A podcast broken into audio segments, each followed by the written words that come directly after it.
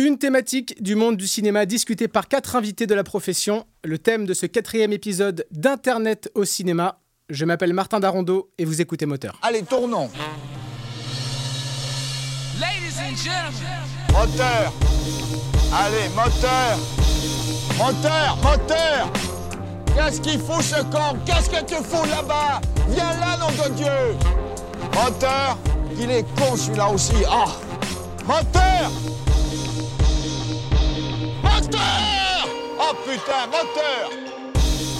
D'Internet au cinéma, pour m'aider à traiter ce sujet sans avoir l'air d'être un gros boomer, j'ai cherché une citation qui parle d'Internet pour ouvrir l'épisode. Alors j'avais le choix entre une citation de Donald Trump, de Jean-Pierre Raffarin ou de Robert Ménard. Du coup, j'ai décidé de ne pas ouvrir l'émission avec une citation afin de donner la parole plus rapidement à mes quatre invités qui, je pense, auront des choses plus intéressantes à dire sur le sujet puisqu'ils évoluent sur Internet mais aussi à la télévision et au cinéma. Qu'ils y aient débuté ou qu'ils s'y retrouvent aujourd'hui, qu'est-ce qu'Internet leur a apporté dans leur carrière? Comment on gère la transition entre les différents médias? Ou encore comment Internet fait évoluer le cinéma. On discutera de tout ça avec nos invités que je vous présente maintenant. Très bien, allons-y. Il est comédien, il a joué dans Forte avec Mel Khabedia ou encore dans Adieu les cons d'Albert Dupontel, film pour lequel il a été prénommé pour le César du meilleur espoir. L'espoir, une notion qu'on distingue moins quand on regarde L'effondrement, une série apocalyptique qu'il a créée et réalisée pour Canal+, avec son collectif Les Parasites, avec qui il avait commencé sur Internet. Bonjour Bastien Huguetto. Bonjour Martin, merci pour l'invitation. Ben, merci d'être là. On va tous y passer, c'est la fin Je l'ai connue, elle était directrice de production au studio Bagel. Elle est aujourd'hui productrice chez Zazie Film, qui a produit entre autres Miss, Mon Inconnu, La Cage Dorée, et pourtant, elle a su rester simple, accessible et voire même sympathique. La preuve, elle est avec nous autour de la table. Bonjour Sarah Génin. Bonjour Martin. Arrêtez, vous, vous me gênez, je vais rougir. On parlait de gens accessibles et sympathiques. Lui, en revanche, est né à Autun, en Saône-et-Loire. Merci Wikipédia pour cette transition. Il s'appelle euh, Florent Bernard, il est réalisateur et auteur, d'abord membre de Golden Moustache, collectif chapeauté par M6. Il a ensuite écrit pour Le Tour du Bagel sur Canal+, Bloqué sur Canal+, Pitch sur Canal+, La Flamme sur Canal+. S'il nous écoute, on embrasse M6. Bonjour Florent Bernard. Bonjour. Mais ça fait quand même du sang contre. Le quatrième invité est comédien. Il a joué pour Cédric Lapiche, Nakash et Toledano, mais aussi dans Le Nom des gens, Le Bureau des légendes et surtout dans Quartier VIP avec Johnny Hallyday. Et rien que pour ça, on peut mourir tranquille. Vous l'aurez compris, cet invité n'est pas aussi jeune que les trois autres. Et c'est sa force, car au studio Bagel ou ailleurs sur internet, dès qu'on a besoin d'un comédien pour jouer un père, un patron, un croque-mort, bref, un adulte, c'est lui qu'on appelle. C'est mon ami, et son nom c'est Husky Kiel. Bonjour Husky Kiel. Bonjour Martin Narando. Il me traite comme un vieux et ça me fait malice. Moteur Martin Darondo. Darondo, hein, on dit, on dit Darondo, ça se prononce ça. On dit, euh, on dit Martin Darondo, effectivement. Tout le monde va bien? Sublime, ça va. ouais. Je suis ravi parce que c'est la première fois que je connais les quatre invités autour de la table, et donc ça me fait très plaisir. Ma première question, alors elle est très simple, mais elle est aussi très relou. Qu'est-ce que ça représente Internet dans vos carrières, pour chacun? Bastien? Pour moi, ça représente euh, le tout début, le plus intime, euh, la partie la plus intime de ma carrière, Ouais. parce que c'est vraiment euh, en regardant, genre là, on est au tout début de YouTube en 2006, euh, deux- 2007. euh, c'est en regardant les YouTubeurs américains qui commençaient. Je me souviens de Shane Dawson, de What the Bug Show. Je ne sais pas si ça dit que- quelque chose à quelqu'un ici, mais Fred, le gamin qui, qui était dans sa piscine, euh, I'm swimming in my swimming pool. Ouais. Tu vois, il mettait sa voix en accéléré, des trucs comme ça. En fait, j'ai pris conscience à ce moment-là que ben, on pouvait faire ce qu'on voulait sur le net. Et du coup, j'ai commencé à faire, euh, à faire des vidéos. J'en faisais déjà avec mon petit caméscope et tout, des trucs comme ça. J'ai commencé en à aller- regardant des trucs sur Internet que tu t'es dit c'est sur Internet que je veux... Bah euh, en, en fait, je me suis dit, mais c'est possible parce que ça me semblait tellement inaccessible de faire du cinéma. C'était vraiment, c'était un rêve de gosse, mais que je pensais inatteignable à l'époque. Là, là, pour la première fois, je me suis dit, en fait, j'en ai pas besoin. J'ai pas besoin du, du cinéma pour pouvoir faire des trucs et que les gens les voient, quoi. Et donc, j'ai commencé à faire des conneries et ça se voyait un peu et c'était nul, mais c'était trop bien. Florent, toi, comment, qu'est-ce que ça représente pour toi Internet? Bah, un petit peu la même chose. euh, euh, moi, je, moi, je m'étais dit, si je faisais des films d'entreprise et des mariages, j'étais heureux, en fait. Parce que je, je touchais une caméra et je touchais des logiciels de montage. Et Internet est un peu arrivé euh, comme ça. Et même, il y a eu un... alors le mot famille est très galvaudé, mais il y a eu un espèce de truc de troupe, d'appartenance à une bande assez agréable en fait, euh, avec tous les bons et mauvais côtés aussi que ça peut entre- euh, générer.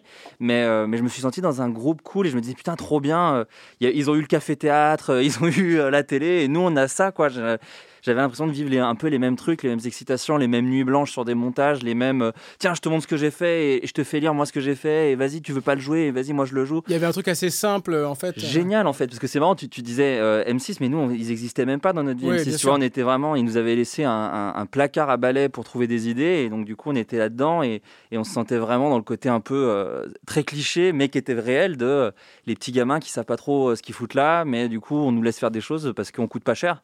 Et donc ça c'était euh, ouais, très agréable, j'ai beaucoup de nostalgie pour tout. C'est pas si vieux, et pourtant j'ai déjà beaucoup de nostalgie pour cette ambiance-là. Sarah Gélin? Moi, je dirais que c'était la meilleure école. Je suis arrivée euh, chez Studio Bagel, j'étais assistante euh, slash quasiment stagiaire et j'ai terminé en, en espace de deux ans et demi euh, directrice de prod sur une, une grosse série. euh, et C'était et- quoi comme série? C'était Groom. Ouais. euh, qui était une première pour tout le monde d'ailleurs, et c'était extraordinaire. Et j'ai jamais euh, autant évolué, euh, à, à enchaîner un nombre de casquettes, à devenir euh, régisseuse, costumière, maquilleuse, euh, à tout apprendre euh, sur le tard. Enfin, c'était la meilleure école, franchement, incroyable. Husky, je finis par toi parce que donc le thème c'est d'internet au cinéma car les trois autres invités ont, ont commencé sur internet. Toi, c'est un peu à l'inverse. T'as pas eu besoin d'internet au début de tes carrières parce que déjà ça n'existait pas. Mm, Et non, ouais, moi, aujourd'hui, t'en as pas besoin non plus, mais tu y es un peu. Tu as fait un peu le chemin inverse. Qu'est-ce que tu trouves euh, sur internet? J'ai vu, les, j'ai vu les frères Lumière déjà, vraiment très, très peu de temps avant qu'ils disparaissent. Non, non, mais bah, ça m'est tombé dessus finalement. Enfin, moi, je l'ai vu un peu. euh, moi, je- ça a commencé par les, par les startups. Ouais. J'ai vu les startups tomber, puis Internet de- devenir euh, quelque chose où on peut faire ce qu'on veut. On pouvait s'amuser On et- pouvait s'amuser. ou- ah, Donc, c'était un peu un, un second souffle aussi. Bien euh. sûr. J'arrivais à un âge où, où les mollets étaient un peu chauds, tu vois. Bah, en, en parlant d'âge, tout à l'heure, je te, je te charriais parce que bon, t'es un peu plus vieux que nous. Mais en fait, on va pas se mentir autour de la table. On a tous à peu près 30 ans, à part toi, Flo. Je crois que t'es Si, un- si, mais j'y suis Si, presque. C'est presque année, à, c'est à l'année de 30 mes ans. 30, tout va bien. Ah, allez. Du coup, on s'est dit que pour cet épisode, on allait créer une alerte boomer. La voici. Je vais appeler Internet et leur demander de me faxer les numéros de téléphone de toutes ces femmes. Donc Théo, qui, est- qui est notre ingénieur son et qui lui a 26 ans, pourra la déclencher dès qu'on trouve qu'on divague un peu euh, durant, durant l'émission. J'ai commencé avec j'ai de la nostalgie, c'était un peu mieux Ouais. avant. Enfin, tu vois, je suis Ouais, déjà ouais. très bien Ah ouais, là-dedans. tu, tu pars dans des trucs de vieux. Hop, il te- Ouais, c'est ça exactement. Hop, il nous coupe et il peut lancer Ah euh, l'alerte je me boomer. souviens, moi, quand je tournais avec Jean-Pierre Mocky. euh, Voilà, exactement. Mais tu Bon. peux le dire quand même, mais, Ouais. mais, mais Théo le lancera. ouais, d'accord. Euh, Sarah, tu as, commencé à parler un peu de, du, du, stu- du studio Bagel euh, tout à l'heure. Comment ça, ça a commencé? Moi, je suis arrivée, ça faisait déjà un an que ça existait. Ouais. Mais on était, euh, enfin c'était incroyable. On était, je suis arrivée dans un espèce de, c'était pas un studio, c'était un appart euh, Dans le cinquième à Paris, dans le ça cinquième où il y avait euh, ce qui prenait le plus de place, c'était la table de ping-pong, un énorme canapé, un bordel, mais pff, incroyable. Et, et on était, j'étais avec Vanessa Bria qui donc qui m'avait embauchée, qui était la directrice de prod. Et on était que toutes les deux et il y avait le collectif donc de talents. qui écrivaient et qui tournaient leurs euh, leurs et nous on faisait en sorte que, que, tout, que tout réalise, que tout euh, existe. Parce que ce, ce collectif euh, euh, de, de- de comédiens, d'humoristes, en fait, a pu exister. Tu, Mm. tu me coupes hein, si, je me trompe, parce que YouTube avait lancé un ça. programme qui était euh, C'était un appel, euh, un appel d'offres. un ouais. appel d'offres. C'était YouTube qui lançait le concept de la chaîne. Ouais. À l'époque, ça n'existait pas. Et donc, ils ont voulu thématiser euh, des chaînes et ils cherchaient donc une chaîne d'humour. Et euh, c'est là que Lorenzo Benedetti est arrivé avec, euh, je crois, Axel Malivernet, il me Ouais. semble. Et ils ont euh, regroupé tout un tas de, de- de- de talents d'Internet. Et ils ont créé ce petit collectif. Et avec ça, on a, ils, ont, ils ont réussi à avoir, du coup, l'aide de, de YouTube. Et c'était une somme contre un nombre un certain nombre de vidéos, à, à- à diffuser. Ouais, je crois qu'il fallait qu'on fasse 40 vidéos. Ouais. Ouais. Pour, euh, je sais plus du tout le budget euh, global, mais je me souviens que moi j'avais euh, parfois ouais, 1000 balles pour faire euh, Un sketch. un sketch, Un sketch. avec euh, des explosions, des hélicos et, euh, et voilà quoi. Toi, Florent, c'est pareil, euh, Golden Moustache? Bah, c'était en fait, moi c'est marrant parce que au tout début, quand il y avait et Studio Bagel et Parce Golden que ça fait partie du même euh, programme de YouTube. Alors, pas, pas vraiment, Non, mais grosso modo, en fait, M6 a lancé ça un peu tout seul dans son coin. Il n'y avait pas l'aide de YouTube à l'époque de D'accord. Golden Moustache. Ils ont vraiment, eux, lancé ça dans leur coin. Donc, ça, c'était dans la même lignée, mais YouTube avait rien à voir avec euh. Golden Moustache. C'est pour ça d'ailleurs que les vidéos sortaient d'abord sur le site euh, de Golden Moustache et après sur YouTube. Il n'y avait pas de deal avec YouTube. Euh, mais c'est marrant parce que Studio Bagel, Golden Moustache, les gens faisaient un peu la blague de Ah, c'est les deux équipes euh, qui se mélangent pas trop, machin et tout. Mais c'est vrai que nous, on s'est toujours senti. Enfin, eux, c'était vraiment le PSG parce qu'il y avait déjà Jérôme Niel, Mister V. Enfin, t'avais des gens qui avaient déjà une existence et tout. Et nous, on avait l'impression d'être guignons, quoi. C'est-à-dire qu'on n'avait pas fait grand-chose. On était vraiment. Juste, on s'aimait bien et on s'était retrouvés ici. Moi, quand j'ai commencé Golden Moustache, j'avais juste fait un peu de montage sur le Visiteur du Futur et sur le Golden Show. Donc, c'est comme ça que tu t'es retrouvé après sur, euh, sur Golden. Exactement, en fait, Sur- il cherchait, euh, il cherchait des gens. C'est un peu la blague qu'on fait tout le temps avec euh, les trois gars de Suricat avec qui on a monté Suricat, donc Raph Descraques, Vincent Tirel et Julien Josselin. C'est que nous, on est les seuls qui sont restés en fait. Ils ont appelé plein de gens Ouais. et euh, au fil des réunions, au fil des semaines, les gens partaient parce qu'ils étaient genre bon, il n'y a pas d'argent, on va, enfin voilà, il n'y a pas grand chose à faire et tout. Et donc, vu qu'il y avait- quatre connards qui avaient rien à faire et c'était nous. Et nous, on a fait oh non, mais nous, on pourrait faire des trucs. Et on n'avait pas les mêmes obligations que YouTube, on n'avait pas vraiment de vidéos à faire, on n'avait pas vraiment de ton à adopter parce que personne nous connaissait. Et donc en fait, on s'est senti très libre. Et la chance qu'on a eue, c'est que le premier, enfin pas de la chance d'ailleurs, c'est aussi le talent de Raphaël Descraques. Le premier court métrage a vraiment bien marché.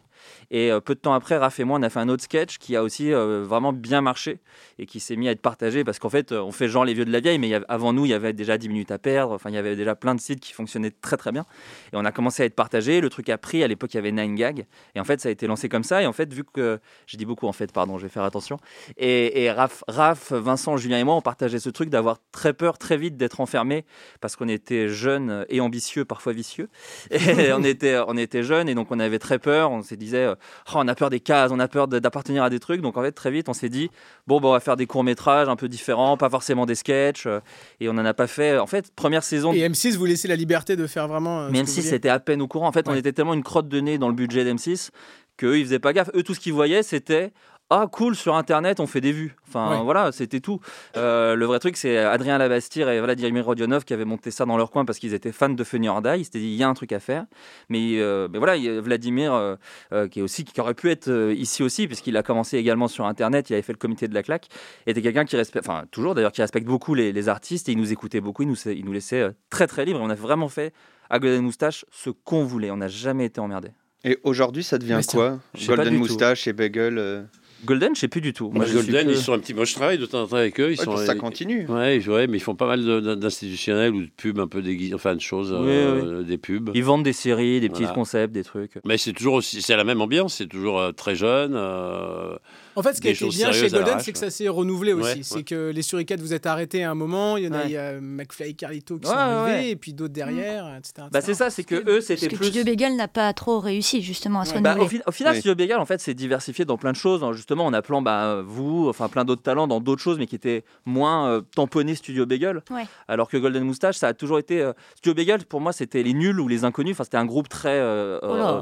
non, mais dans le sens. Dans le, Stylé.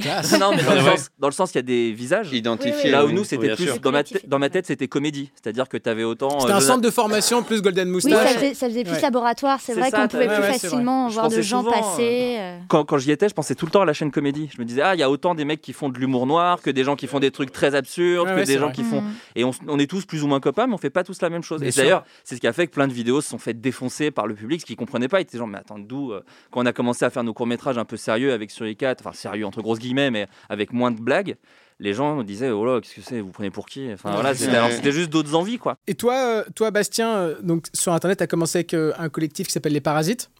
Euh, même Non, avant. t'avais commencé tout seul Si, Ouais. si je remonte vraiment à la Ouais. base base, j'étais élève à, à l'écart en, Ouais, en une école de actorat, cinéma, une ouais. école de cinéma. Mais euh, je réalisais déjà à l'époque et en gros j'a- j'avais fait un petit concept un peu nul mais que j'aimais que j'aimais trop, qui était totalement copié de la chanson du dimanche. Ouais. Mais que- sauf que moi ça a jamais marché. euh, C'était que, c'était que pour les copains. C'était le jeudi, donc.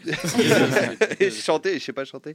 Non, non, mais pour tous les dimanches, je sortais un petit court métrage sur YouTube que j'avais euh, improvisé ou quelques rares fois écrit et tourné tournais avec euh, ma petite Sony Handicap et, et les, et les copains, les copains de la, de la classe de théâtre, quoi. Et du coup, j'ai fait ça pendant deux ans. et J'ai fait, enfin, il y, en a eu plein, quoi. Il y en a encore un, si vous voulez regarder sur internet, qui s'appelle Donne le chocolatier. Voilà, je dis, je dis rien, c'est le seul que j'assume encore euh, qui est resté. Je que Tous- vu, ouais. les autres, ils ont été. Et ont ensuite, été avec effacés. les parasites, comment vous êtes rencontrés? Et avec les parasites, Guillaume et Jérémy, ils ont fait la même école. D'accord. Et puis c'est quelques années après, on a commencé à faire ensemble euh, des, des 48 heures film project. C'est des, des concours de court métrage où tu as 48 heures pour faire un film, un thème imposé par équipe, etc. etc. On en a gagné pas mal euh, sur les années 2013-2014. Et grâce à ça, bah, ça nous a permis à nous trois de nous découvrir euh, en tant que, que trio euh, d'auteurs, euh, réal, parce qu'on ne réalise pas tout forcément ensemble. La plupart, c'est Guillaume ou Guillaume et Jérémy. Moi, Ouais. je suis intervenu principalement sur, sur l'effondrement ou sur d'autres choses.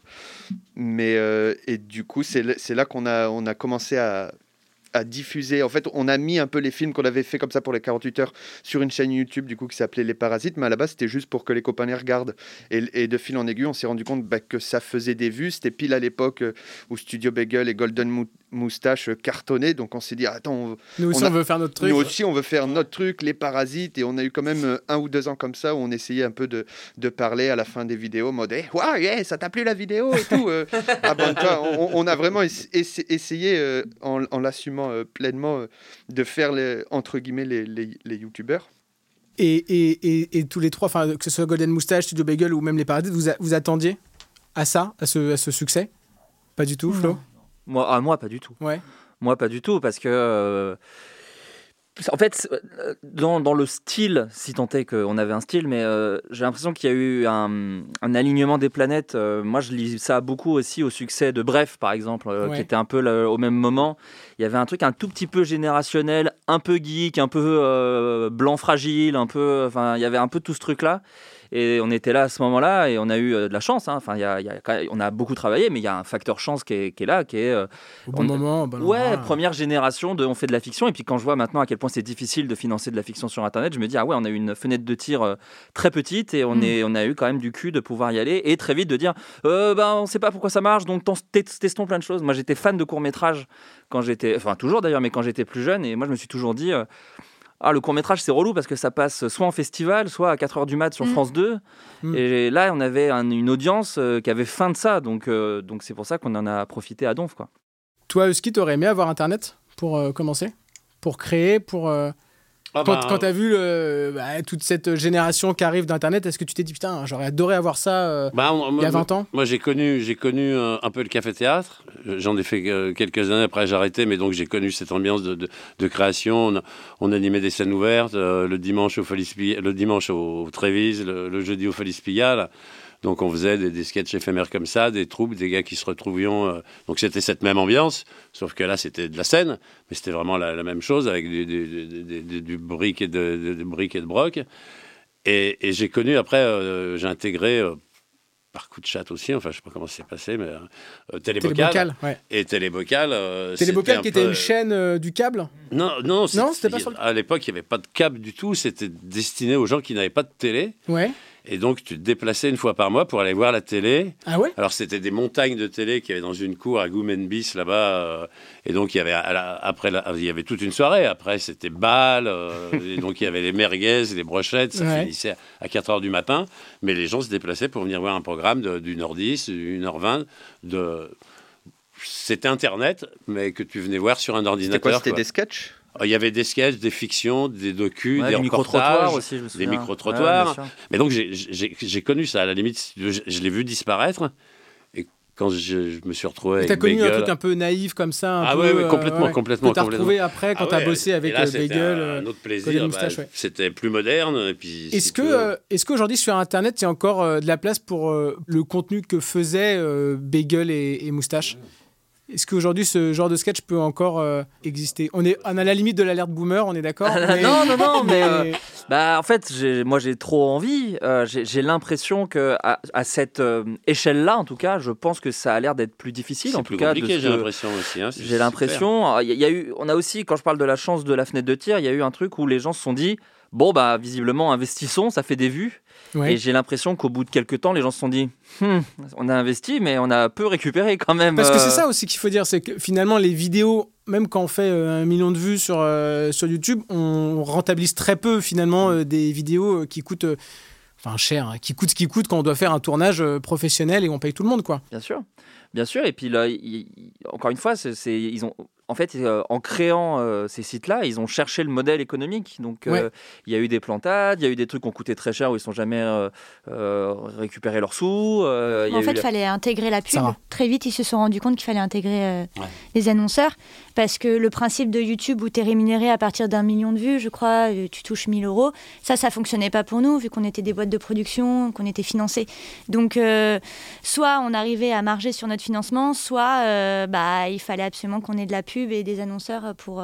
pour nous aider. Et c'est vrai que l'argent qu'on qu'on gagnait, on le réinvestissait immédiatement, soit dans les vidéos, soit dans l'embauche de certaines personnes, parce que on va pas se mentir, on avait besoin d'aide. Peut-être un peu sous-staffé. Et puis au début de YouTube, euh, enfin au début de YouTube, au début de nous quand on était sur YouTube, euh, déjà il y avait moins d'annonceurs, c'était moins. euh, nous on avait un côté un peu euh, anard qui disait quoi? Vous voulez mettre du placement de produits dans nos créations alors qu'on est payé 70 euros? Vous êtes fous Et euh, ben, tu vois, c'est parce que c'était notre image, machin, donc il y avait tout un débat là-dessus et c'était beaucoup moins accepté par le public. Aujourd'hui, c'est tout à fait logique d'ouvrir une vidéo en disant voilà cette vidéo est sponsorisée par Rhino Shield parce qu'on a besoin d'argent pour la Ouais. financer.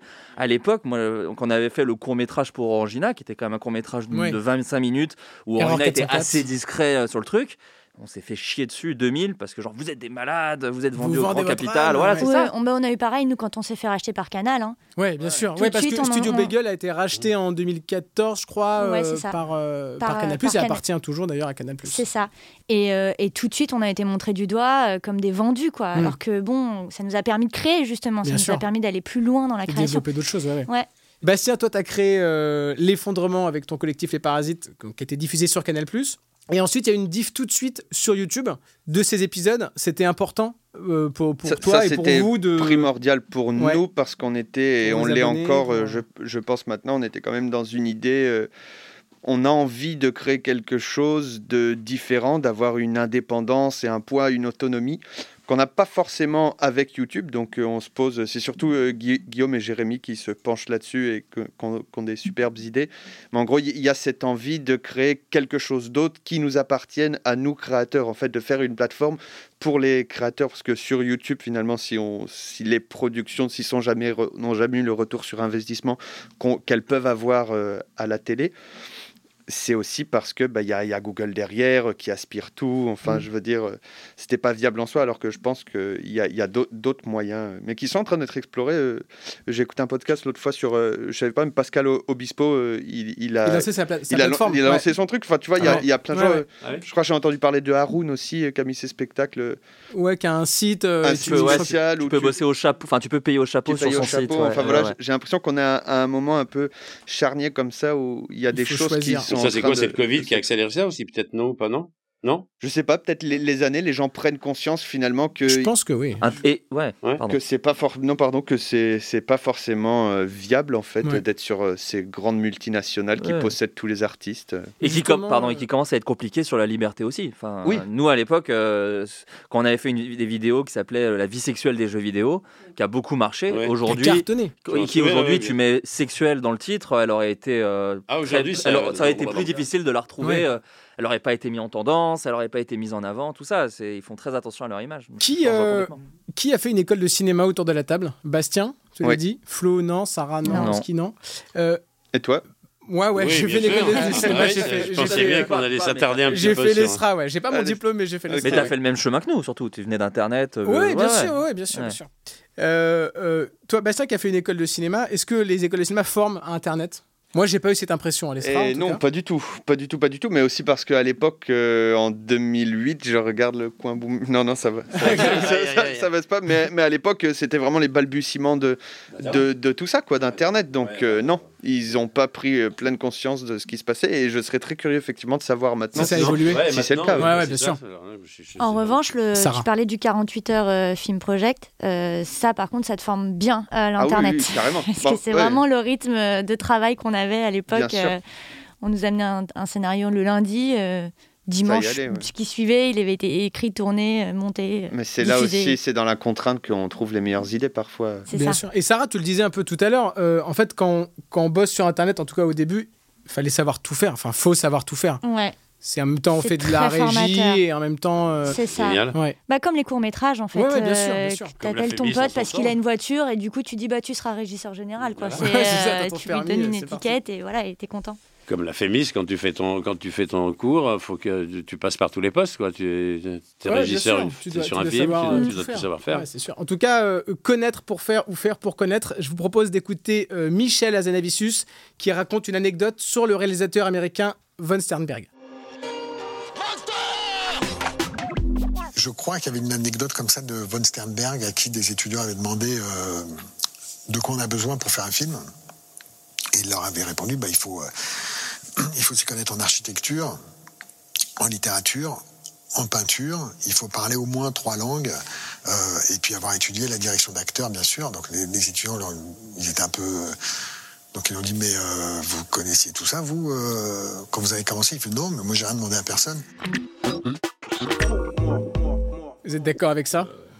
Faut rien demander à personne et il faut faire. Il faut faire les choses, oui. Et c'est ce que, c'est ce qu'a permis Internet à beaucoup de monde. Et Internet a, a- permet aussi, ou en tout cas a permis d'avoir une marge d'erreur, d'essayer des choses euh, en se trompant. euh, Oui, je pense qu'autour de cette table, on a On tous toutes et tous fait des trucs un peu nuls qui sont sur Internet. et, parfois, et parfois on se trompe. Et la différence, en tout cas avec Internet, c'est que on juge tout de suite nos contenus. Il y a des commentaires, il y a des gens Mhm. qui, qui donnent leur avis. Est-ce que les commentaires, ça influe sur le contenu qu'on va créer? J'ai pas l'impression. Non, Ouais. Sarah Non, sur notre auto-estime peut-être Ouais. euh, des fois, Ouais, parce qu'on bah, on Ah a, oui. beaucoup- on a Beaucoup, toujours tendance à, à pas voir en fait les commentaires positifs. Évidemment, c'est le classique et à se focaliser sur Oui. un commentaire euh, négatif qui va nous faire nous retourner euh, dans notre lit le soir, mais mais je pense pas que ça influe non plus la création. En tout cas, Moi, ça m'a quand même rassuré sur, sur, sur deux, trois trucs. Euh, je sais que euh, moi, la, fin de Suricat, euh, c'était pas forcément passé extrêmement bien, euh, parce qu'on s'était, enfin, on s'entendait plus trop sur ce qu'on voulait faire. Et mon dernier court métrage que j'ai fait avec eux, euh, eux ne l'aimaient pas. Et donc, moi, je l'ai sorti tétanisé en disant Bon, bah, en fait, je suis complètement à côté de ce qui marche, quoi. Enfin, même mes potes avec qui on s'entendait si bien, on ne veut plus faire la même chose, je suis en train de vriller. Et le public l'a vraiment bien accueilli. Et, et le fait que le public accueille bien, mais c'est pas spécifique à Internet, hein, c'est, je pense, toute œuvre, mais quand tu as l'impression d'être un peu tout seul dans ton truc et tu fais wow, ok, on va voir, le public dit ah, ça m'a parlé, cool, j'en trop bien.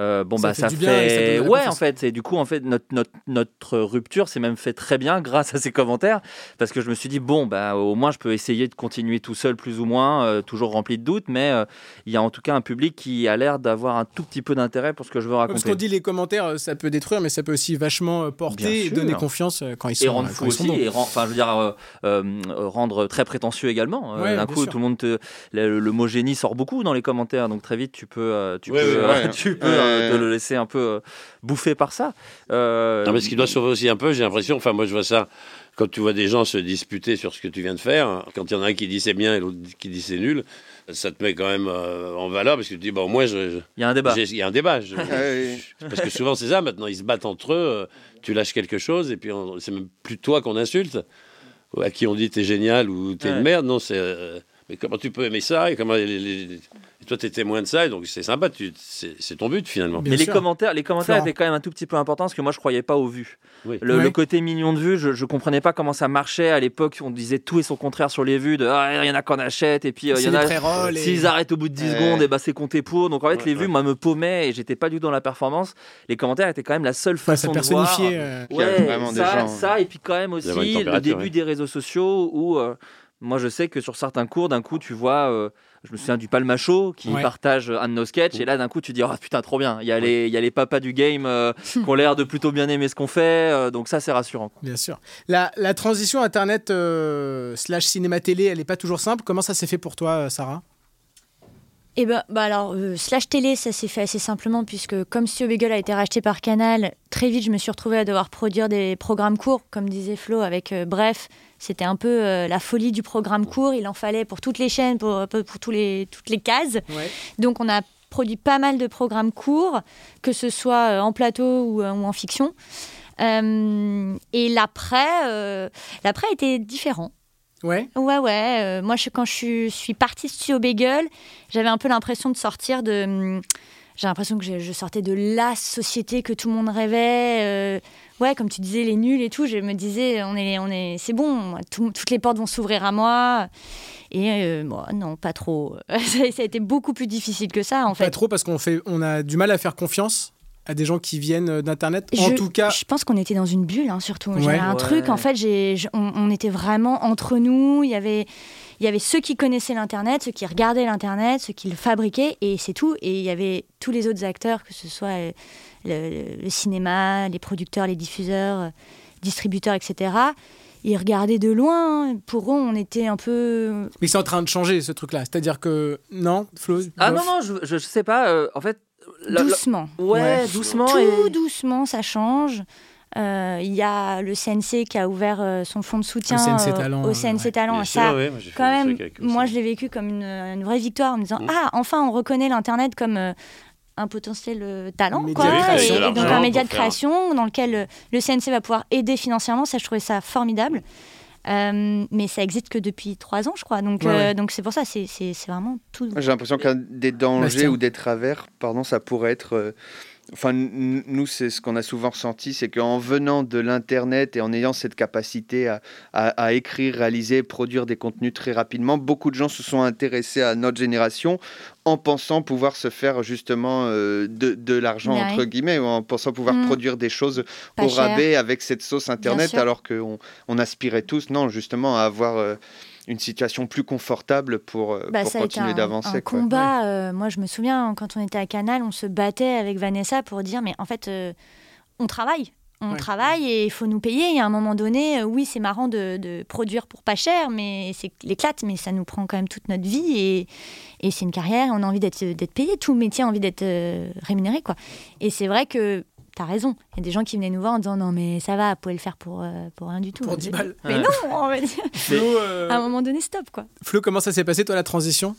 Ben, c'est marrant, moi je rejoins un peu Bastien. En fait, j'ai- moi j'ai eu la- j'ai eu l'impression d'être spectateur des deux extrêmes. C'est-à-dire qu'il y avait ceux qui s'en foutaient un peu et qui étaient genre euh, un petit peu méfiants et un peu c'est qui ces petits rigolos d'Internet euh, Et d'autant que vu que ça marchait plutôt bien, moi j'ai aussi vu, et j'en ai fait partie d'ailleurs, une certain, un certain ego en fait de cette équipe aussi, de dire bah nous on cartonne sur Internet, donc si on vient au cinéma, on veut la même. bah, non seulement on va y arriver, mais on veut la même liberté. Ouais. Et, et du coup, là, moi, c'est ce que j'apprends depuis 5-6 ans, c'est que cette liberté d'Internet, elle n'avait aucun sens parce qu'il n'y avait pas d'argent. Mais maintenant qu'on essaie de faire des trucs qui sont longs, donc, enfin plus longs, donc plus chers, Donc financé, ouais. financés, tu te prends euh, énormément de contraintes. Et comme tu dis, Bastien, c'est aussi de ça que peuvent naître des choses.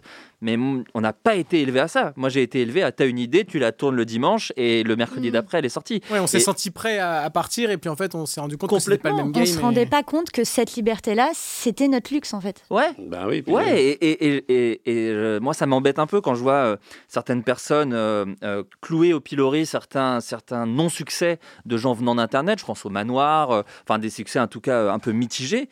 Tu dis, ben oui, mais Le Manoir c'est un film euh, qui est une comédie horrifique qui rentre dans aucun... Voyez pas un film d'Internet qui a pas marché, voyez une comédie horrifique qui est un genre qui existe très rarement en France et qui, n'a jamais été un grand succès.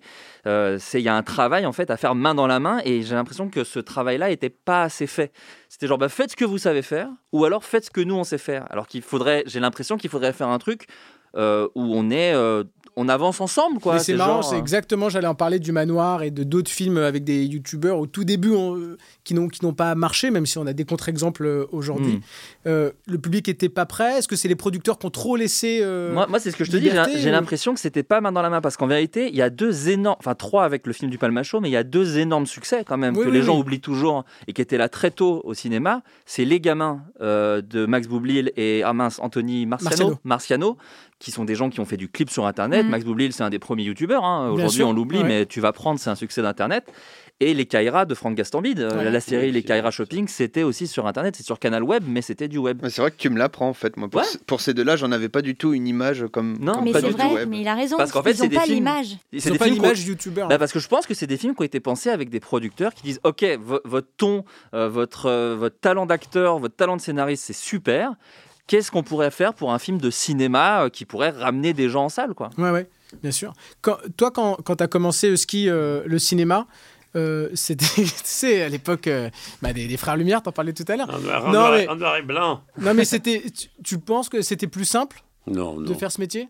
Non, non, en mais tant que non, comédien? Non, non, non, parce que quand j'ai, quand j'ai commencé, il y avait déjà, il y avait déjà la télé euh, qui, qui mettait quand même fortement son grain de sel dans, dans, dans le cinéma. Et donc, euh, même si au niveau du rendu, bah, quand tu fais du cinéma, tu fais du cinéma, il y avait des règles de télé déjà à respecter. euh, tu sentais que la liberté, euh, surtout quand, quand tu allais faire un tour de temps en temps sur Internet, même dans des labos comme ça, euh, tu voyais bien que de l'autre côté, peut-être que c'était mieux payé, mais la liberté, elle était. Elle était C'était pareil, quoi. ouais, elle n'était pas là, quoi. On a parlé de, de youtubeurs qui s'essayent sur Internet, euh, et c'est pas toujours réussi, mais l'inverse non plus. Écoutez Thierry Lhermitte. Bonjour et bienvenue dans cette formation Internet. Internet, de nos jours, tout le monde en parle, mais qu'est-ce que c'est exactement? Plusieurs définitions existent. Autoroute de l'information, village à l'échelle planétaire, réseau universel ou encore cyberspace. Vous voyez, les étiquettes ne manquent pas pour qualifier ce phénomène de mode qu'est devenu Internet. C'était Thierry Lhermitte qui un vendait premiers, une formation Internet en 1998. La vidéo est sur YouTube, ça dure 35 C'était un des minutes. C'est hein. extraordinaire, c'est long de ouf. C'était, c'était, un, geek- c'était un geek euh, Ah bah là, dingue, lui. Hein. à l'air de boomer de Non, non, mais ouf. je te Mais jure. 98. Il avait trois ordinateurs dans son bureau, il te montrait tout. C'est vrai Ah ouais, ouais. Il avait investi, je crois, dans les, Ah dans les il trucs avait- d'Internet. Balasco, je sais que Balasco est fan de Clash of Titans. Genre, Ah bon elle est, ouais, elle est férue de tous ces jeux-là et tout. et elle passe des, des nuits entières sur ces jeux-là. C'est drôle. Ouais, vraiment. On, on voit de plus en plus le, le cinéma se tourner euh, vers Internet. Flo, je crois que tu avais bossé sur une campagne euh, de Brise de Nice. Ah oui, Que bah, ça- fait, ça date euh, oui, oui, bien mais, sûr. euh, ouais, ouais. Mais où en fait les producteurs se sont dit pour vendre le film, euh, on va aller euh, aussi euh, faire des trucs sur Internet parce que c'est là qu'on va aller chercher du public. C'est ça. Ah, Mais alors, euh, moi, j'ai toujours, parce que j'ai jamais été très revendicateur d'un esprit Internet, mais plus Ouais, d'un ouais. truc générationnel qui s'inscrivait complètement dans Internet. Mais parce qu'il y avait moi, il y avait Julien Josselin, mais il y avait aussi Kian Kojandi, il y avait Ludovic. ils étaient venus chercher effectivement des gens pour penser à de la promo autour de Brise de Nice, parce que Dujardin euh, était très au fait de ce qui se faisait, était Ouais. très intéressé. Moi, je me souviens être allé voir Ludovic euh, sur scène que tu avais Ouais, produit, bah Sarah, et il était dans le public. Il était venu Ouais, voir, il, a- avait fait le déplacement. Il avait envoyé un message à Ludo pour dire euh, ma fille est fan. euh, est-ce Ah ouais, c'est ouais. Ah ouais, et euh, bah, je sais que tu. Je sais que bah, Bastien, tu as travaillé avec Dupontel, il y avait ça aussi. Enfin, c'est des gens qui s'intéressent beaucoup à cette génération-là de, de- de- qui émerge. Et, euh, et donc, ils étaient venus nous chercher effectivement pour penser euh, un petit peu euh, à la promo. Mais c'est vrai qu'aujourd'hui, moi, par exemple, quand on vient me chercher, c'est plus pour un truc de, de- de- On vient presque plus me chercher maintenant pour bloquer ou la flamme que pour Internet. Alors que mm, je pense qu'encore une fois, si est que j'ai un peu un style, il se retrouve 14 000 fois plus sur Internet parce que c'était mes réals, c'était mes scénarios. Et à quel voilà. moment tu as senti le changement? Entre on vient me chercher parce que je suis un mec d'Internet, à on vient me chercher parce que j'ai écrit La Flamme, Bah, bloqué, etc. Bah parce que euh, je pense aussi que maintenant euh, ça date en fait tous ces gros. Enfin Ouais. moi je parle de Golden Moustache mais c'est Ouais, des ouais. succès qui datent un peu et que et après le truc c'est que moi comme je dis je me suis jamais vraiment vendu comme un talent internet mais plus comme un gars qui faisait des courts métrages et il se fait enfin le fait est pardon que euh, ça existe sur internet et la différence aussi c'est que moi je me suis j'ai tout de suite dit ok je fais mes trucs mais je peux travailler pour d'autres gens ce que plein de gens d'internet n'ont pas fait à savoir eux ils, parce qu'ils étaient aussi comédiens ou parce que voilà Toi, t'es moins identifiable, entre moins, guillemets. moins. tu vois, t'es pas comme, euh, comme euh, Jérôme ou Natou ou Mister V, quoi. T'es pas face cam. euh, Pas du tout. Donc, c'était aussi. C'est beaucoup plus simple. Et j'ai tout de suite dit, moi, je peux écrire pour d'autres gens, en fait. Parce que ça m'excite. C'est- Ouais, ouais. Je trouve ça intéressant, Non, puis c'est génial de pouvoir faire ça. Et c'est vrai que les autres, forcément, étaient aussi des, beaucoup plus des stars que moi et, et- et étaient des comédiens. Donc, forcément, ils voulaient jouer dans des trucs qu'ils écrivaient. Enfin, Bien voilà, sûr. Donc, c'est. Et moi, j'ai vraiment l'impression, euh, de mon point de vue, que. Mais, mais, mais du coup, enfin, je, je vous pose la question euh, que, que deviennent toute cette génération de gens qui ont plus ou moins notre âge et qui étaient euh, les stars vraiment euh, acteurs et actrices euh, d'Internet euh, d'il y a 10, 5 ans euh, Justement, les Natou, Mister V et tout. Parce que moi, moi, moi, c'est des gens que je. Parce que je, je, je ne consomme plus vraiment d'Internet à part pour regarder Arte ou ce, ce genre de. Je vais appeler Internet. Ah bah alors là, il y a un coup de boomer, il y a Il y a un boomer, ouais, c'est clair. J'ai fait exprès, j'ai fait exprès. Bah, si, je voulais l'a qu'il cherché, ça, je je voulais qu'il l'envoie, je l'ai cherché, j'ai cherché. Mais non, la, la question, j'ai l'impression que du point de vue euh, du milieu du cinéma, les gens, les talents émergents en tant qu'acteurs et actrices qui venaient d'Internet n'ont jamais vraiment pu se faire euh, une place sérieuse. Bah, ça, ça dépend. J'ai l'impression qu'ils surtout ils viennent comme des acteurs et plus comme des stars du web. Et puis, et puis je crois, si je peux me permettre, que en fait, euh, chacun n'avait pas comme rêve de devenir acteur. Pas du tout. ça. Je pense que. Natou, aujourd'hui, elle continue, elle cartonne sur Internet. Elle adore faire ses et vidéos, voilà. elle adore avoir cette liberté-là. Elle n'a jamais elle, voulu gagner de et elle César, cherche euh, pas. Exactement, c'est pas du tout. Oui, ça, euh, alors pas- qu'en effet, Ludovic, je pense qu'il a beaucoup plus envie de. Ouais, de- puis il a de- sa boîte de prod, il produit, acteur, voilà, voilà, il fait ses trucs. Camar aussi. Mister V, il a fait, des il grands. a fait euh, du rap parce qu'il est passionné. Voilà, chacun euh, se développe. Mais c'est vrai que c'est différent en fonction des. En gros, l'étiquette youtubeur. Elle, Elle veut un peu rien dire. Elle elle veut rien dire, dire. ça veut rien dire, Et elle est méprisante en plus. C'est bizarre, mais Bien euh, sûr. elle est Ah bah, elle méprisante par nous. hein. C'est-à-dire que nous-mêmes, on supportait pas qu'on nous appelait Ah, YouTube. mais c'est- Bah, moi, je dégueule. Et pour Dailymotion, on dit comment un Dailymotionneur Tout à fait. Tu vois, ils auraient pu faire les, ils auraient pu avoir deux, deux camps comme que ton Story. métier, que ton métier soit affilié à une marque, moi ça me donne envie de c'est crever déjà. Euh. Et moi, on a longtemps cherché un autre mot. Motion maker, moi on disait à l'époque. des Ah. Moi, j'ai eu Euh, vidéaste. Ah, vidéaste, Vidéaste, oui, un peu. vidéaste, euh, pas mal. Vidéaste euh, 2.0. C'est ça. Cela dit, les, les prods et les directeurs de casting évo- euh, euh, évoluent un peu sur les castings et n'hésitent pas à rencontrer de plus en plus des influenceurs euh, pour les mettre dans, dans les films. Vous sentez ça que Qu'on va Oui. aussi chercher des gens qui ne veulent pas forcément être comédiens ou comédiennes et on se dit, bah, lui ou elle, on va le prendre parce qu'il a tant de followers et du coup, c'est c'est bien de l'avoir dans, Ah bah, c'est une dans certitude, ça. Maintenant, depuis Parce qu'il- 4-5 ans, euh, de de production au cinéma ou télévision, oui. Sarah, toi, clair, tu le sens, ce, ce assumé, truc-là euh, Bah, je réfléchis, je me dis des, des, hum, des influenceurs qui sont pas du tout, du tout comédiens, à part McFly et Carlito dans Astérix, je vois pas. Oui, Parce que puis- Jimmy Labeu, il était quand même, il faisait quand même Ouais, euh, du, du fille, jeu là, d'acting. euh, Laura euh, aussi. Enfin, dire, Alison, c'est une actrice. Enfin, Oui, bien sûr. ouais, ouais. Donc quand même de base c'est quand même des gens qui, euh, qui ont des agents parce qu'ils ont envie d'être comédiens et ils ont... Oui, et McFly et Carlito, je trouve que, par exemple, bon, déjà, je trouve que Carlito Florent. est déjà un peu comédien, Oui. mais, Ouais. mais en plus, ça, ça s'englobe dans leurs vidéos à eux, parce Oui, qu'ils font voilà. un truc avec les stars, et donc, du coup, Et ils les invitent dans les Et c'est films. les plus gros du moment donc il ouais. n'y a pas de débat. Ouais, ouais, mais je, moi, je suis, ouais, je serais un peu moins euh, euh, catégorique. Moi, je, je ressens moins, en tout cas, le côté. Parce qu'il y a aussi ce truc de, un tout petit peu, euh, justement. moi, j'entends un milliard de fois la phrase où, enfin, c'est pas parce qu'ils font des vues que les gens vont payer leur place pour aller Ouais. les voir. Donc, je suis pas, je serais pas si catégorique. J'ai l'impression qu'il y, y a les deux écoles, quoi. Ouais, mais on se sent quand même encore obligé aujourd'hui. Enfin, moi, je vois en tant que productrice, quand je veux vendre un projet à une plateforme ou, ou un distrib, euh, on met toujours entre parenthèses euh, quand tu as, quand ça a fait un certain nombre de vues, euh, quand c'est. Un, certain nombre d'abonnés, on aime bien le préciser pour dire voilà, ouais. c'est vous connaissez peut-être pas, mais sachez qu'il y en a qui Ça connaissent. peut, être un argu- pas ça peut être un argument, ça peut être un argument C'est devant pas, un financeur. Ouais, ouais. c'est pas un passe droit. Je pense Ouais. que n'importe quel acteur venant d'internet passe un casting. Oui, t'as pas ça, un c'est truc sûr. direct. C'est pas du tout un passe droit, mais effectivement, même dans le. Enfin, dans tu crois que Inès Rekmeg a passé un Bah, casting non, Inès, mais je pense que oui, il y a un truc de, il y a un truc d'histoire, il y a un truc de storytelling dans ce qu'elle fait. mais est-ce que du coup YouTube c'est pas déjà passé? On ne serait pas plutôt sur Instagram et TikTok Ah oui, justement, bah là, c'est ça, ouais, bien sûr, Laura bien sûr. Felpin, Quand je dis euh, influenceur, ouais. je vois très large. Ah oui, c'est Mais complètement c'est des acteurs, par exemple. Enfin, Laura Felpin, Oui, Naïd Rosam, c'est des sûr. comédiennes. Ouais, bah, bien sûr. Euh, Bastia, comment ça s'est passé euh, l'effondrement, euh, le casting? Vous avez eu la main? Canal Plus vous a. Euh, le casting, euh, on a- ça s'est fait en bonne intelligence avec euh, Ariel euh, Saraco, euh, qu'on a- qu'on directrice apprécie de la beaucoup. création originale de Canal Plus. Absolument. On a travaillé avec euh, main dans la main avec Michael Laguins, qui est un super directeur de Mhm. casting qui nous a aidé à aller chercher euh, les grosses têtes d'affiche euh, à qui on n'avait pas du tout accès nous.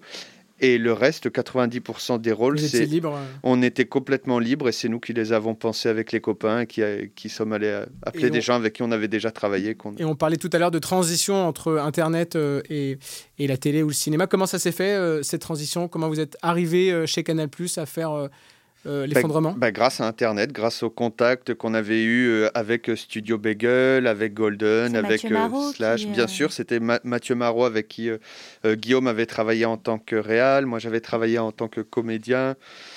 Et euh, du coup, on avait, on avait une idée de faire des docus. On a fait un faux documentaire qui s'appelle La boucherie éthique. On voulait le faire. euh, Très on, vou- on voulait en faire une série, on n'arrivait pas à le produire, c'était une galère. Et à côté, on avait écrit l'effondrement. D'abord, euh, on avait fait six épisodes comme ça, et puis on s'est dit, bon, bah attends, on va, on va en faire un, juste comme ça, on en avait marre d'attendre à pas réussir à pilote euh, produire sans- le truc. On, Ah on bah. a autofinancé un pilote, l'épisode de la De station-service, dans dans lequel, jouait lequel Husky. jouait Husky euh, le, le rôle, le rôle principal, le rôle de qui Et ton père et, et mon père, Et absolument, père, moi aussi, j'avais un rôle dedans. Et c'est grâce à ce pilote Ouais. qu'on a envoyé à Mathieu Marot euh, chez Bagel. euh, Qui était de qualité, hein. Enfin, qui, qui était, qui euh, était de qualité, enfin, pour ceux qui l'ont vu. super, ouais, il y avait quelques non-sens parce qu'on l'a- on l'avait fait un peu à l'arrache, donc il y a des choses un, un peu aberrantes. C'est un monde où il n'y a plus d'essence, les gens sont à la dèche, font la queue dans une station-service. Hein, Mais c'est moi, et je voitures. suis, pas régisseur général et je suis nul. J'avais pas réussi à faire bloquer la départementale euh, collée à la station. Du coup, il y a des camions qui passent pendant, pendant tout le film. Donc c'était un peu con. Mais... Et, et du coup, on a envoyé le pilote à Canal et à France Télé. Et les deux ont été, euh, ont Séduits. été, ont été séduits et nous ont proposé de nous produire. Mais c'est venu du fait qu'on avait euh, ce lien euh, facile grâce, Grâce à Internet. grâce à Internet. ouais. Euh, euh, qu'est-ce que vous trouvez sur Internet que vous trouvez pas sur les plateaux de ciné? Par que les heures sub sont pas payées. Oui, bah, de toute façon, elles sont, elles sont payées nulle part. Les, les acteurs, on les paye pas en archive. Bah, j'irais pas dire que c'est plan-plan au cinéma ou, ou à la télé. Mais euh, il y, a- y a une fraîcheur, il y a des- une inventivité. Quand les, quand les parasites euh, projettent de faire le pilote de l'effondrement dans la station-service, euh, c'est un hold-up. quoi. C'est comme si on faisait un hold-up. Il y a une préparation de dingue. Ouais, on revient à ce truc de euh, liberté, à cette notion ouais, de liberté, de on essaye des choses sans moins réfléchir. Au, au cinéma maintenant ou à la télé, tu es, pressé par le temps et par l'argent, mais d'une autre manière, donc, qui, qui fait que automatiquement la qualité va s'en ressentir un peu, alors qu'au moins là, il n'y a, pas ça. On a travaillé de nuit, de suite, enfin on a travaillé comme des, comme des comme- tous comme là. des fous. Et comme des fous. et on a Mais on pu faisait un faire truc qu'on ça, avait, euh, qu'on n'avait jamais fait, puis qu'on ferait peut-être plus jamais. Bah, peut-être euh, plus. Mais si on a pu le faire, c'est aussi grâce euh, à Bastien. la visibilité que nous avait offert Internet et au nombre d'abonnés, euh, de gens qui nous suivaient sur les réseaux.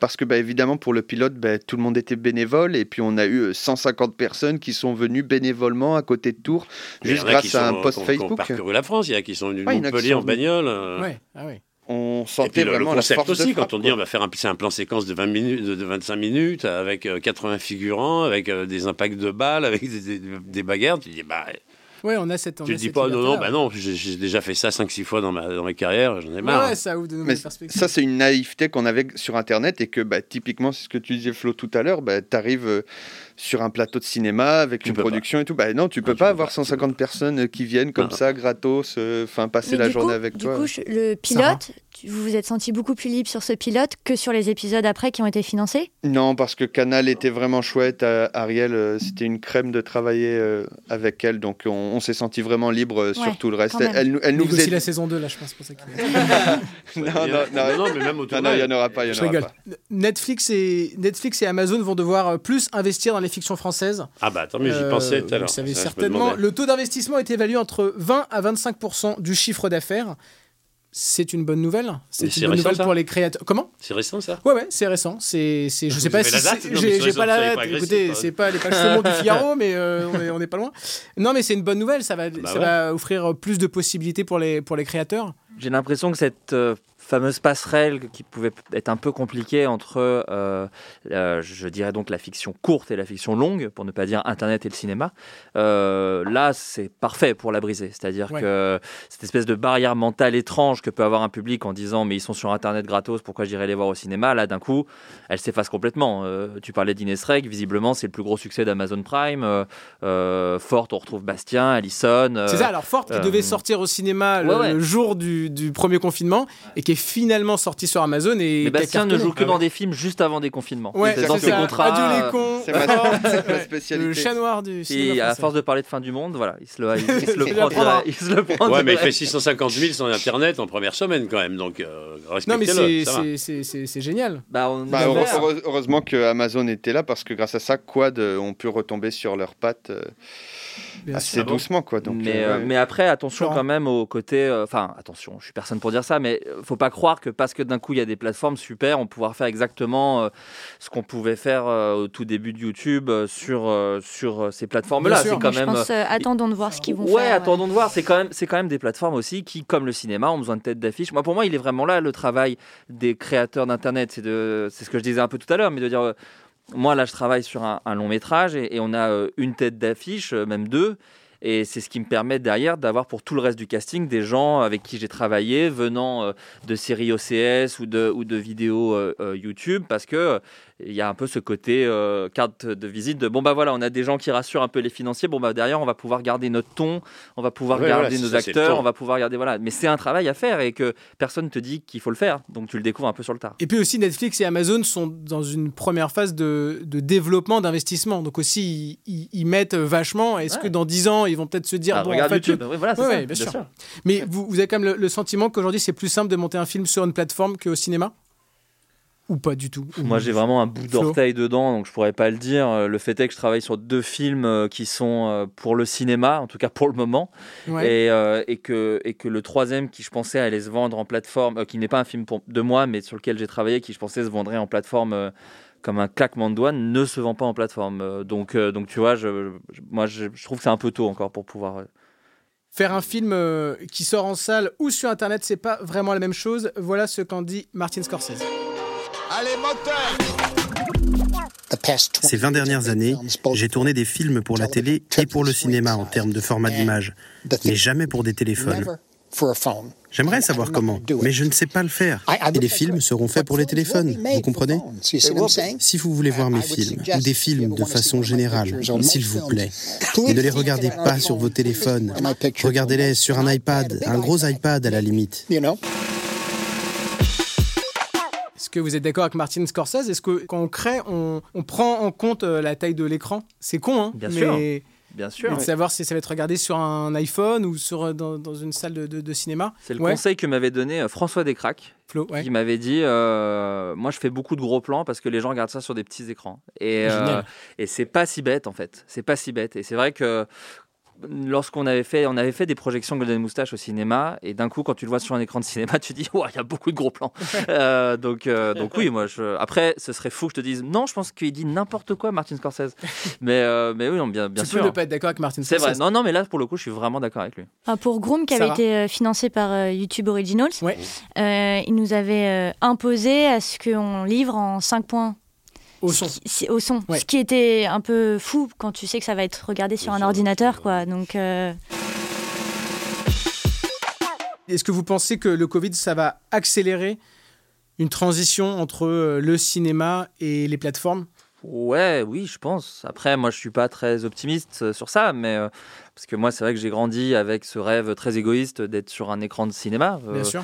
euh, donc, euh, donc forcément, d'un coup, tu me dis. Et puis, je sais pas. Je...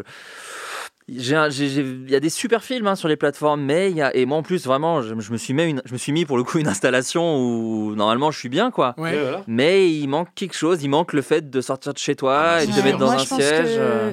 Le. Covid, ça a en effet euh, accentué, enfin, ça a permis aux plateformes de pouvoir développer et, et diffuser de- des longs métrages plus facilement. Mais le cinéma manque à tout le monde. Depuis euh, maintenant 8 mois, je, je crois. je Moi, j'en peux plus. hein. Je- on n'en regarde peut plus de plus. films à la maison, Et c'est pas parce qu'on est des, des passionnés ou quoi, c'est juste ça manque. Ça manque de pas pouvoir aller se faire un film avec euh, un pote. Comme Et on a de la chance d'être dans un pays où, où là, il y a une certaine préservation quand même euh, de notre patrimoine culturel. Enfin, je veux dire, on a quand même des barrières. Et je pense que il faut pallier cet impérialisme culturel à- américain. J'emploie des grands mots, mais c'est quand même un peu ce qu'il y a derrière Ouais, Netflix et Amazon et tout Bien ça. Et, et je veux dire, faut, faut, pas, faut pas être naïf, quoi. Ok, ils arrivent, ils ont des sous, aux créateurs, c'est trop bien, on va pouvoir faire des choses et tout ça. Mais bon, après, derrière, ils veulent juste, ils se font la guerre entre géants, ils veulent conquérir des parts de marché.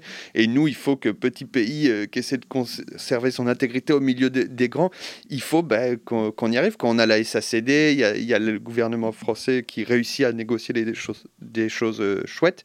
Et parce que moi, j'aspire et j'espère, et j'y crois encore, euh, je reste assez positif euh, par, par rapport à ça. Je sais pas si c'est naïf ou pas, mais je crois que le, le cinéma euh, n'est pas mort, et loin de là. Non, mais même, peut-être qu'il y aura bientôt des, des, des, des, des- des salles de cinéma Netflix. Ou... Ça, c'est une- Je pense qu'on va consommer de manière différemment le cinéma. C'est-à-dire qu'on va aller au cinéma. Quand on ira au cinéma, ce sera une vraie, euh, Ouais. une vraie occasion, une vraie attraction. On y va tous en famille. Après, on va manger une pizza. Après, on Bah, va. ça, c'est le danger. tour de manège, C'est- et voilà, c'est- ce sera bah, un vrai. Moi, j'ai très peur que ça devienne ça. C'est Spielberg qui dit ça, que le cinéma, finalement, un jour ou l'autre, si ça se trouve, ça va devenir que comme, comme aller à l'opéra Ouais, ou ouais, au théâtre. risque, ça que- risque. un truc de. Ouais, tu- voilà, ça coûtera 40 balles, ce sera que du grand spectacle. Et, et franchement, je pense qu'en France, on n'en est pas du tout encore là. Non, non, mais d'ailleurs, les- pendant l'année Covid, il y a quand même eu des succès, en fait, ce qui est fou. euh, ce qui- Oui, oui, il y a quand sûr. même eu des, des, Et des, films tournés. Et oui, puis des, films, qui tournés. ça, tourner parce que les Ça- distributeurs, sont- tout le monde est obligé de. Non, exactement, c'est. Moi, j'ai beaucoup plus confiance au public que par exemple à des maisons de production qui se disent est-ce qu'on prend un risque? Est-ce que à côté de ça, on a potentiellement une plateforme qui vous dit bah voilà, vous prenez moins de risques parce qu'on vous achète le film et qu'en gros, si ça marche ou pas, vous rentrerez dans vos frais? C'est c'est plus ça où, où- où je me dis ah peut-être que et je en fait parce que je comprends complètement. Je me dis bah ouais, euh, tu sors face à Avengers 44 et Star Wars 8, je comprends que tu te dises bah oui. sinon il y a Netflix qui te le reprend et, Voilà. et ça va être non seulement vu, mais en plus tu retrouves euh, ton argent. Bah oui, moi je comprends les maisons de production, mais euh, j'espère que ça n'arrivera pas en tout cas. Mais il risque de faire le joint un petit peu, parce que là, le cinéma, au moins français, est bloqué. Là, on peut plus, euh, on est à toc, plus personne ne peut sortir dessous. Eux, ils peuvent se comporter comme des fossoyeurs. Ils disent, bah, soit vous attendez deux ans avant de faire votre film, soit euh, on est là. Ouais, Euh, bien sûr. Ouais, ça- mais- Après, il faut dire aussi que c'est pas pareil en termes de droit Ah quand tu fais un film au cinéma Oh que no. quand tu fais un film pour une plateforme. Mmh, C'est-à-dire que quand tu fais une film pour une plateforme, tu cèdes tes droits pour euh, un nombre d'années. J'ai pas les, les J'ai chiffres. vu Amazon, j'ai vu mon Je sais que contrat, c'est pas du bah, tout, c'est- euh, pas pareil. du tout pareil. Pareil, même d'ailleurs pour Canal+. C'est-à-dire que quand tu fais une série pour Canal+, tu vends tes droits sur une très courte, euh, pour une très courte durée, alors que quand tu le fais sur une plateforme, euh, Netflix, Amazon, etc. Tu vends pour, euh, pour C'est le principe des, des RNPP en fait, c'est des reversements que tu as après euh, diffusion, Ouais. que, qui, ce qui permet aujourd'hui euh, à tous les auteurs de France euh, de vivre. Ouais. Et, euh, et en fait, euh, en effet, les plateformes comme euh, Netflix et Amazon, je crois, euh, ils achètent pleinement, mais par contre, il n'y a pas de RNPP. Alors, tu es un peu mieux payé, mais par contre, ah, c'est terminé. Après, euh, peu importe que le- le- la vie de ton programme, euh, ouais, c'est fini. Pour euh, terminer, chacun votre Déjà tour. Bah oui, mais. ça- Et ça- quand on passe ça- du bon et temps. quand on s'amuse. Bah ouais, ça. Pour terminer, euh, chacun votre tour, un conseil à donner à, à des jeunes ou à des moins jeunes qui aimeraient créer du contenu sur Internet et qui n'osent pas le faire. On va commencer par euh, le ski Bah, par- qui a- par des jeunes, Allez, ah bon d'accord, on commence par Pourquoi Bastien. Bah, bien sûr, c'est le plus aguerri de tous. là. Moi, je dirais, n'hésitez pas, foncez. Euh, si vous savez pas comment faire, vous pouvez regarder une très chouette chaîne YouTube qui s'appelle euh, RVB Rouge Vert Bleu. C'est la chaîne de, de mon collègue Guillaume Desjardins qui donne euh, plein de tutos euh, pour apprendre à faire de la vidéo tout seul. Florent Bernard. Euh, oui, complètement. J'ai l'impression qu'il y a, il y a- il y a- il y a- les, les ustensiles pour faire euh, du cinéma sont plus euh, faciles d'accès. Je parle Ouais. de- du téléphone, tout simplement. Bien sûr, ouais, voilà, ce genre de choses. Donc, il y a plein de choses à inventer avec ce petit objet, et, et je, il y aura toujours des gens. Enfin, faut le faire, quoi. Moi, j'ai pas, je me sens toujours un peu tout jeune dans ce métier-là, donc je me voudrais pas donner des grands conseils, mais c'est vrai que juste faire et faire beaucoup de merde, mais du coup voir que c'est de la merde tout ça, c'est quand même le meilleur conseil. C'est tant, tant que vous l'avez pas fait, vous l'avez pas fait quoi. C'est vrai, tu l'as dit, on est une génération, on a la chance d'avoir des outils ultra simples où on peut faire euh, monter. Tous les ordis euh, sont vendus avec un logiciel de montage pas ouf, Movie mais Maker, mais, peut- mine de rien il mais existe. On peut quoi. commencer, ouais, c'est clair. Sarah, toi, un, un conseil? Euh, bah, ça rejoint un peu ce que vous dites. euh, soyez créatifs, n'ayez pas peur. Et, euh, et puisqu'on est dans l'instant promo, moi je trouve qu'il y a le livre de Ludoc euh, qui est Très un bon manuel de survie super sur, euh, Bidouille, de, de. Ouais. Voilà, où il, il a d'ailleurs sa chaîne YouTube de Bidouille. Plein de tutos où il explique comment lui il a commencé à faire des films avec ses Playmobil et, euh, et comment après il a évolué et comment on monte, crée, tourne, la lumière, que ça c'est très très bien fait, c'est Ouais. très ludique et ça parle à, à tous les jeunes C'est le bouquin que j'aurais aimé avoir moi je quand pense. j'étais jeune. En Ouais, fait, je pense que moi aussi. Ah, trop bien. Euh, Ski, toi aussi, un conseil? Bah oui, ne, ne pas essayer de copier euh, ce qui se fait déjà, être original, euh, et puis sourire à la vie surtout. Bon, bah, ça, avec ça, on va aller loin. Euh, on a évoqué tout à l'heure les commentaires, les haters euh, qui commentent les vidéos sur Internet, mais qui commentent aussi les longs métrages, notamment sur le site Allociné. C'est pour ça qu'avant de se quitter, je vous propose de jouer à Allocinul. Il se passe quelque chose là. Qu'est-ce qui se passe? Oh, c'est le jeu, ma pauvre Lucette. Le jeu envoie la chandelle, Larmina. Ouais. Le jeu envoie la chandelle. La règle du jeu est très simple. Euh, on a été sur le site d'Allociné et on a récupéré des critiques de spectateurs qui déglinguent des chefs-d'œuvre du cinéma. Je vais donc vous lire Il faut qu'on devine. une euh, de ces critiques et le but du jeu c'est de retrouver le film critiqué. Alors le Halo si nul se joue en équipe. On va donc faire Husky et Sarah euh, à ma droite suis et Flo Ah, et Bastien à ma gauche. Fais gaffe, ils vont Dès que vous ils- pensez avoir la C'est pas équitable quand même. Dès que bon. vous pensez avoir la bonne réponse, vous donnez votre prénom puis votre réponse. Ah bon? Si c'est la bonne réponse, un point. Sinon, le jeu continue. L'équipe qui marque le plus de points gagne. En cas d'égalité, c'est l'équipe qui me donnera le nombre d'abonnés de Samina Seri sur TikTok qui l'emportera. J'ai une, euh, j'ai une question. Oui, Martin. monsieur. Euh, Monsieur Florent Bernard. Devons-nous attendre la fin de l'intitulé? Non, vous D'accord. pouvez, dès que vous pensez avoir euh, la bonne Comme réponse. en prison, quoi. Voilà. Exactement. Mais si, Et que- si un candidat oublie, oublie de dire son prénom avant de donner la réponse, ça compte pas. Il est exécuté. Il Ah est ouais. exécuté dans la sur, le, sur le champ. On fait un, on fait un Il y a un exemple euh, boomer, comme il y a un ça. truc là-bas, tu sais. On- on- Il y a un exemple, je vous le fais euh, rapidement. Donc, c'est des vraies critiques d- euh, d'Allociné. hein. Si ce film est un chef-d'œuvre, je pense que Dorcel a pas mal de chefs-d'œuvre à revendiquer. Aucune émotion, pas de dialogue touchant, rien de transcendant, un film X lesbien, point barre. La vie d'Adèle. Très bien. J'aurais Alors, dit- il faut dire Florent. son prénom. Non, mais là, c'était l'exemple. C'était l'exemple. Ah, bien joué, bien joué, bien Est-ce que c'est bon pour tout le monde? Tout le monde a compris la règle? Alors on y va, c'est parti 0-0. Si j'étais mauvais poète, je dirais que ce film rime avec déception. En fait, pas tant que ça car je m'attendais pas à mieux. Donc je ne suis pas déçu. Oui, le film est une grosse merde. Il faut dire que sur 2h28 de métrage, il y a une bonne moitié de pampan. Le film sollicite un peu trop de ménage par des hypothèses pas toujours cohérentes ni crédibles.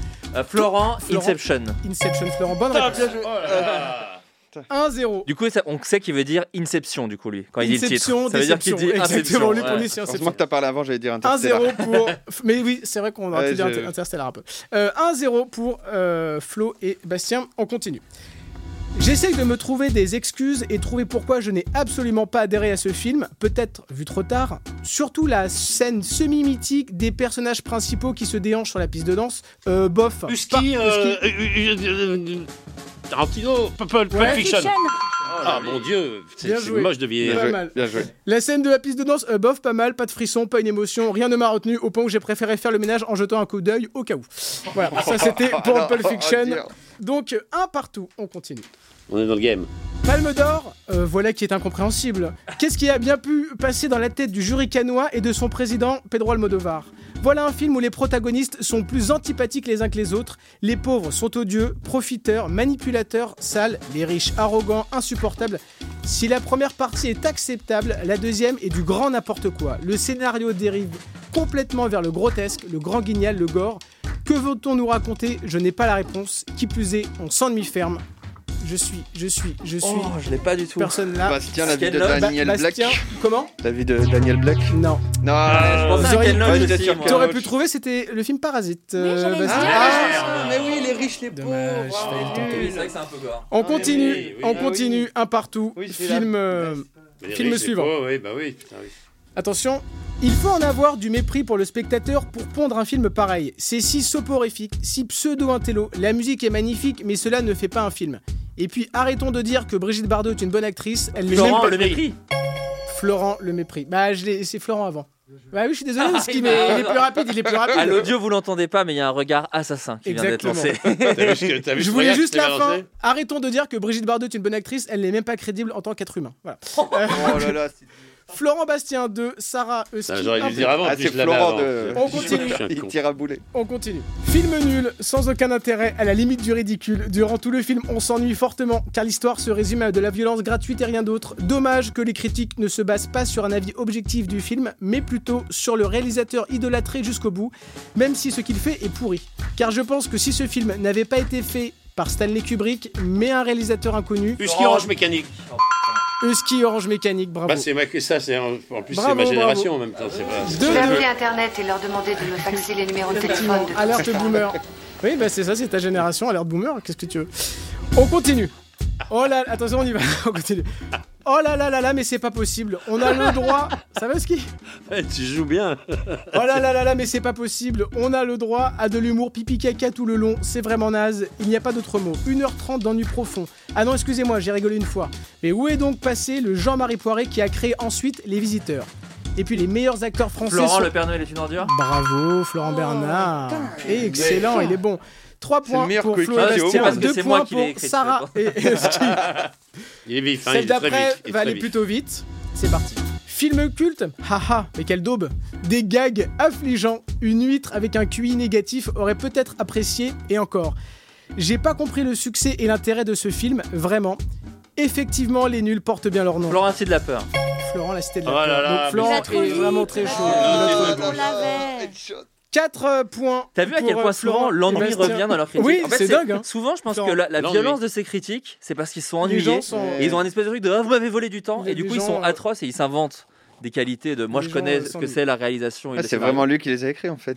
C'est 4 points pour Flo et Bastien, 2 points pour Sarah et Husky. C'est donc Florent et Bastien qui remportent ce jeu. Mais on va faire le dernier Florent. parce qu'il m'en reste un dernier qui est bien, mais vraiment pour le beurre, pour s'amuser. Mais on Le- peut, on peut plus gagner là. C'est le- comme, non, euh, mais comme hier. Ah, c'est- le- Attends, c'est la question à deux quoi points. Il vaut, voilà, c'est ça. Il vaut 3 Allez, points. la question à 3 Trois points. points. Allez, celui qui met ça gagne le jeu. On fait ça. Attention, ça peut aller vite. Le film est un éloge vibrant de la maladie d'Alzheimer. C'est aussi philosophique qu'une devinette de carambar et, assez, et aussi agréable à regarder qu'une flaque de cambouis. Le scénario de Charlie Kaufman bégaye, le film de Michel Euh, Gondry. Florent, Eternal Sunshine of the Spotless Mind. Eternal Sunshine of the Ah Spotless là là, non mais. Victoire, horreur. Il est trop fort, mais je le savais. Non, non, mais il est de trop fort, il faut- reconnaître. Désolé, va. Sarah et Husky. Ils n'ont rien Bravo. gagné, donc Je suis euh, très vraiment- méprisant dans la vie, hein, c'est vraiment pour Ouais, ça. ouais, mais en plus, il a les jambes croisées, il nous regardait On pas. on m'avait dit qu'humainement c'était une sale merde, et ben c'est vrai, ben c'est vrai. On n'en est pas loin. Merci Sarah, Bastien, Florent, Husky d'avoir accepté de participer à ce quatrième épisode de Moteur. J'étais ravi de parler avec vous d'internet et du cinéma. Merci à vous de nous avoir écoutés. On se retrouve le mois prochain. C'était l'épisode 4 de Moteur. Cette émission a été enregistrée en avril 2021 dans les studios de Grunt. Merci à eux de nous avoir accueillis. À la réalisation, Théo Wiesman, édito et écriture, Queenie Tassel, un podcast produit par Carnaval. Prochaine discussion, prochaine émission, le thème, le son au cinéma. À bientôt. Oh.